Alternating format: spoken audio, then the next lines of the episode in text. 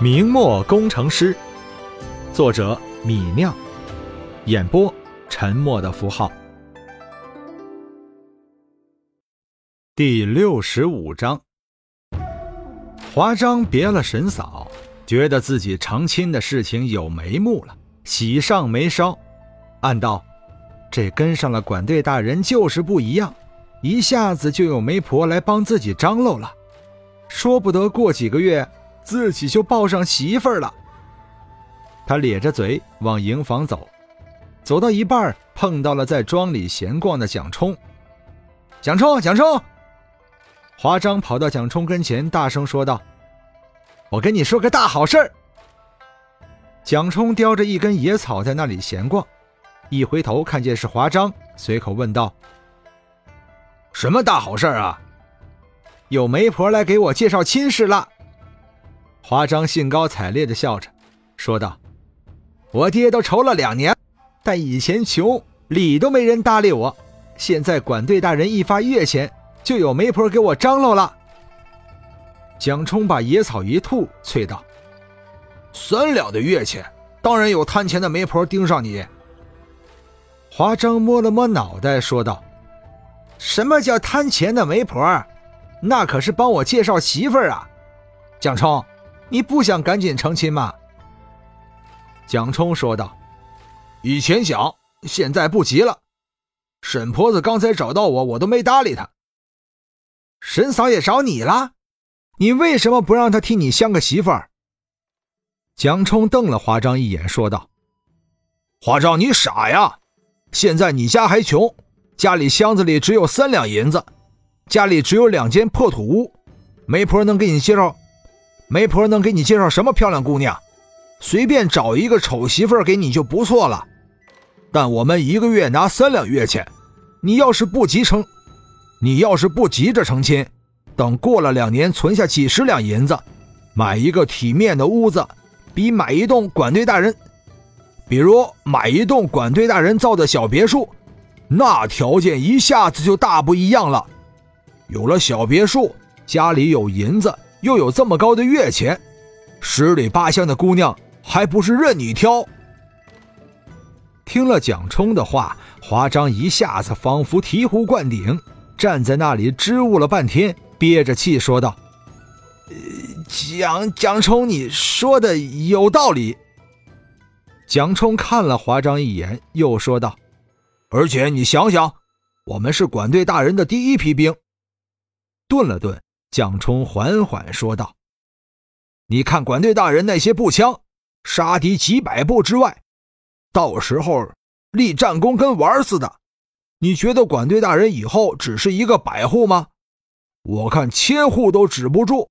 到时候管队大人扩大队伍，我们这些老兵就有机会做军官了。”蒋冲看着华章说道：“我听排长说，他的月钱是六两银子。”你想想，如果我们运气好做了排长，有六两银子月钱，能找到多俊的姑娘做媳妇儿，和你现在急急忙忙找个丑媳妇儿能比吗？华章被蒋冲从头到尾说了一通，被说成了一个大红脸，想了半天，红着脸说道：“蒋冲，你说的是，当初要不是听你的，我都不一定去应募管队大人的家丁呢。”我听你的，那我去找沈嫂说去，说我暂时不找媳妇了。蒋冲听华章这么说，笑了笑，不再多说。十月中旬的时候，李直手上已经有一百三十把米尼步枪。李直用这些步枪武装了一个连，一百二十五人，剩下的几把配给了几个连长，让连长们熟悉武器。得了这种可以几步外取人性命的神奇武器，士兵和军官们都把他们当成宝贝，士气大涨。李直让装备了米尼步枪的这个连每天只修半天城墙，剩下半天到训练场上练习队列，到靶场上练习打靶。步枪射击和队列都是容易学的东西，练了大半个月，到了十一月上旬的时候。整个连队的射击已经能在二百米外九成命中靶子。队列也练得颇有阵势。对于让士兵们练队列，郑开成有些不理解。大人，你让这些士兵们练习齐步走，向右看齐，练得这么整齐，练一个连队的动作像一个人似的，跟战斗似乎无关呀，一定别有深意。郑开成极会说话，虽然是说出自己的疑问，但他一句质疑说出来，却像是拍马屁。李直看了眼郑开成，笑道：“开成，你要知道，我们的部队是不一样的，我们使用步枪，不强调单个步兵的英武，而是使用阵列进行射击。这种情况下，士兵是否遵守纪律，就成了战斗力的关键。我让士兵训练成队列。”练的就是他们的纪律。郑开成拱手说道：“听大人一言，胜读十年书啊！”李兴站在一边说道：“郑开成，你怎么文绉绉的，倒似个秀才？”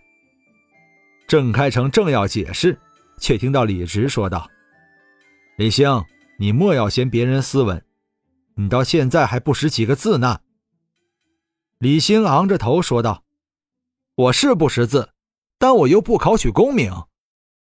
李直说道：“明天起，你找个先生教你识字，每天认十个字，学个半年，学会一千五百个字，起码要能看懂告示文书。”顿了顿，李直又对一边看热闹的其他两个连长钟峰和李老四说道：“你们两个也要学认字，半年后我要检查。大哥，你要求越来越高了，你。”李直骂道：“你莫要偷懒，不学无术。你看不懂字，以后怎么传递命令、带兵打仗啊？”好嘞，我学。听到李直的话，三个连长都答应下来。郑开成本来就会读书写字，不用再学，有些得意的站在一边。李直又说道：“你们四个连长平时要注意观察，或者委托连长观察。”把那些脑袋聪明、负责任、训练和劳动中表现突出的士兵提拔为班长，每个班长管七八个人，月前提高一两到四两一个月。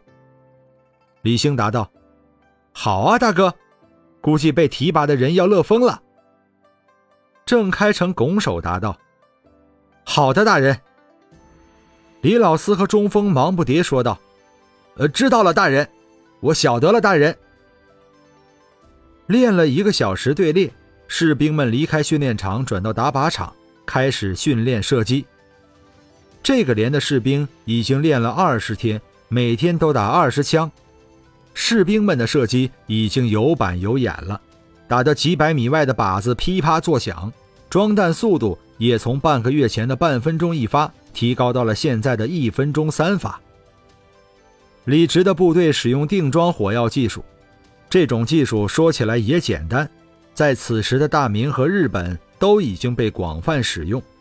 不过，在大明士兵是把鸟铳一次射击需要的火药和子弹装进纸包里，使用的时候先咬破纸包，倒一点火药到火药池，再把剩余的火药和子弹塞进枪膛。日本人则不用纸包，是将一次射击使用的火药和子弹装在竹筒里，称为枣核。这种装弹方式是前膛步枪快速射击的保障。